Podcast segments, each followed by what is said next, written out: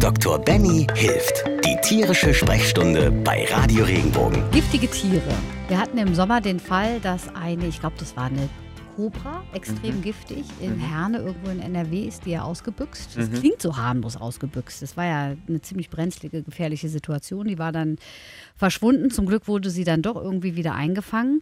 Ja, was man sich da fragt, wieso darf eigentlich jemand ein so gefährliches Tier bei sich zu Hause überhaupt halten? Wo kommen die her? Gibt es da Vorschriften, solche Tiere zur Haltung? Und wie ist das eigentlich, wenn so jemand mit sowas zu dir kommt in die Praxis? Hattest du das schon mal? Also sowas kommt auch schon mal bei uns in der Praxis vor, aber meistens ist es eigentlich so, da- da schalten dann meine Helferinnen schon sofort, sowas weiß ich eigentlich ab. Weil das ähm, ist nicht mein Metier, da traue ich mich nicht ran und davor habe ich auch viel zu arg Respekt vor. Ich meine, Cobra, das Gift, was die hat, das führt dazu, dass man potenziell Lähmungen bekommt, weil das im Prinzip das Protein baut praktisch an unseren Nervenzellen was kaputt. Und das Ergebnis ist, dass wir dann im Prinzip an Atemlähmung zum Beispiel sterben können. Bei vollem Und- Bewusstsein? Ja, ja, bei vollem Bewusstsein. Man kriegt das praktisch alles mit und dann erstickt man. Also es gibt, je nachdem, was für Gift, es gibt tausend unterschiedliche Gifte bei den Kobras. Wer sie halten darf, ist relativ. Ne? Also es gibt natürlich, es gibt ähm, Vereine, die im Prinzip gerade auch, also ich habe einen Freund, der hält ganz viele von diesen Giftschlangen interessanterweise. Der hat da irgendwie seine Leidenschaft dran gefunden.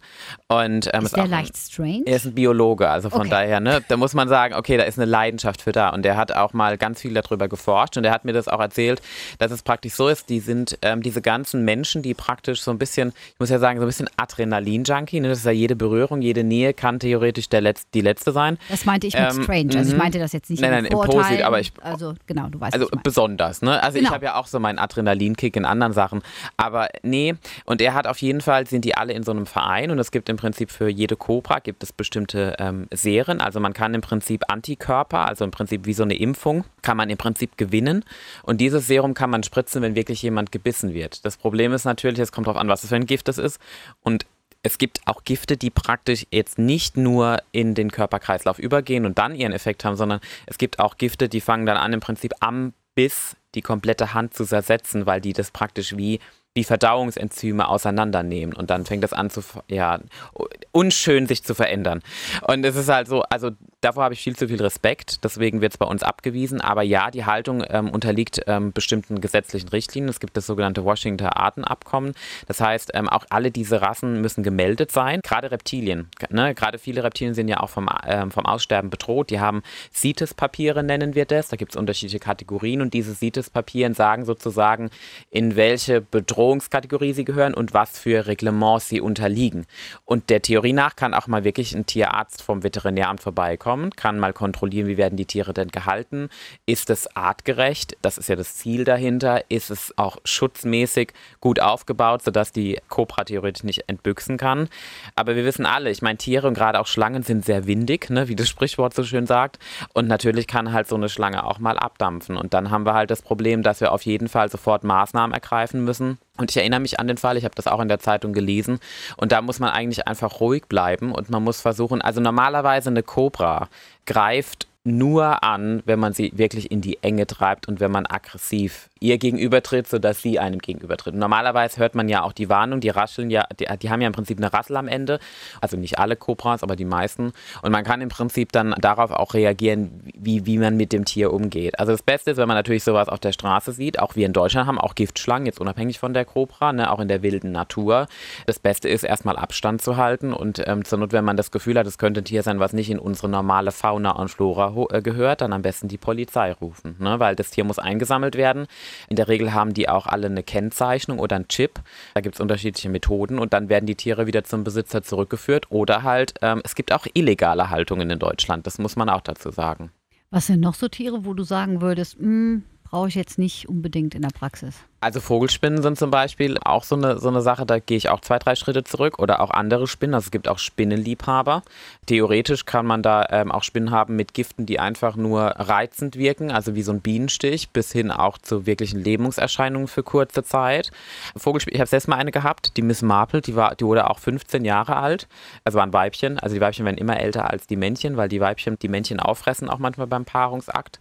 Das sind tolle Tiere, die kann man auch schön anschauen. Aber jetzt für mein Auge so nicht unbedingt das, was ich. Vor allem die Behandlung ist auch schwierig. Also man muss auch leider sagen, ähm, zum Beispiel bei Vogelspinnen, es gibt schon ähm, auch Richtlinien und Empfehlungen, wie man zum Beispiel mal einen Pilz behandelt oder wenn, wenn die Spinne nicht mehr so richtig fressen will, auch die können Parasiten bekommen. Aber das ist schwierig. Also auch sowas, da gibt es dann Tierärzte, die sich auch wirklich auf sogenannte wirbellose Tiere, nennt man das dann auch spezialisierte, auch so Tausendfüßler, ne? Tausendfüßler, Hundertfüßler kriegt man auch aus diversen, also es ist ja eine Großgruppe, da gibt es diverse Untersorten, die können auch giftig sein. Das, es gibt wirkliche Fans und Fanatiker dieser Wirbellosen, aber das was, das kommt bei mir auch nicht vor. Also das möchte ich auch nicht. Und da verweise ich dann ganz lieb an meine Kollegen. Würdest du einen Krokodil, einen Alligator behandeln? Ah, ich muss ja sagen, ich war lange Zeit so auf dem, ja, eigentlich schon. Ja, ja.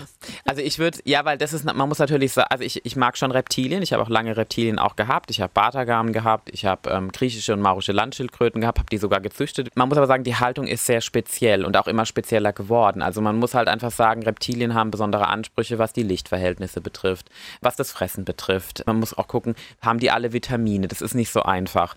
Also die Balance zu halten bei diesen Tieren. Und man muss leider sagen, gerade bei Reptilien ist eigentlich fast 90 Prozent der Probleme eigentlich Besitzer gemacht, weil die Tiere einfach nicht artgerecht gehalten werden. Und sie werden halt so als simpel verkauft, ganz oft in den, in den Futterhäusern oder Zoohäusern. Gott sei Dank hat sich das auch gewendet. Mittlerweile kommt man ja in so riesige Areale mit, mit ganz tollen, ausgebauten Terrarien. So sollte es eigentlich auch zu Hause sein. Fast als würde man ein Aquarium besuchen. Genau, ne? das ist genau das Gleiche. Gemacht auch. ist genau das Gleiche, aber es ist halt aufwendig. Wenn sowas zu mir kommt, so grundlegende Sachen, das mache ich dann auch. Also ob jetzt mal antibiotische Behandlung, Kotuntersuchung oder Infusion. Auch ein Alligator. So blöd es klingen mag, allein um den mal in der Hand zu haben und dann zu sagen, nee, da traue ich mich nicht ran, das ist ja auch gar kein Problem. ich hatte mal einen äh, Wirklich? auf dem Arm, äh, ah. da waren wir in äh, Florida und da gibt es ja ne, Everglades. Genau, so. diese äh, Zuchtfarmen. Das war schon, ähm, also ich, ich stehe da überhaupt nicht drauf, mich kannst damit jagen, ja, also mit diesen ganzen mhm. Insekten, Reptilien, Gedöns. Aber wenn du so ein Ding auf dem Arm hast, im Arm, also der war zu gemacht mhm, vorne, mhm, der. Mhm, dass er nicht beißen genau, kann. Ne, mhm. und so, aber das, wie sich das anfühlt, also diese ledrige Haut und, und dieses Kalte, das ist schon interessant. Also ja, schöne Tiere. Reptilienmedizin ist auch schon was Besonderes, ne? Weil ganz, also zum Beispiel Reptilien kann man theoretisch sogar ohne sterile Bedingungen operieren, wenn man das möchte. Weil wenn Bakterien eindringen, dann ist es so, dass die Reptilien brauchen ja in der Regel die Sonne, weil sie sind ja ähm, im Prinzip nicht gleich warm wie wir, sondern sie sind wechselwarm. Das heißt, die orientieren sich an der Umgebungstemperatur und dann vermehren sich da in der Regel keine Bakterien. Ne? Das heißt, also man kann theoretisch unter unsterileren Bedingungen, das machen die meisten Tierärzte trotzdem nicht aus dem Schutz, aber man kann es theoretisch machen. Das ist gleich wie bei Fischen auch. Und es ist eine spannende Sache, aber man muss da mit Herz und Seele drin aufgehen. Und ähm, ich habe meine Hunde und Katzen, auch meine kleinen Heimtiere, damit bin ich ganz glücklich. Und ich denke, ähm, so wie jeder muss dann halt irgendwann seinen Schwerpunkt legen und ähm, dann arbeitet man zusammen und dann funktioniert das auch ganz gut. Eine Sache noch, wenn ich jetzt mitkriegen würde, dass mein Nachbar so eine giftige Cobra hat. Ähm, ich wollte das jetzt nicht. Ja, das bin ich, bin ich bei dir. dran wohne. Ähm, oder? Also ist schwierig. Also theoretisch verbieten kann man es ja nicht, weil es ja entweder seine Wohnung oder sein. Also theoretisch könnte der Vermieter bin ich der Meinung, das verbieten.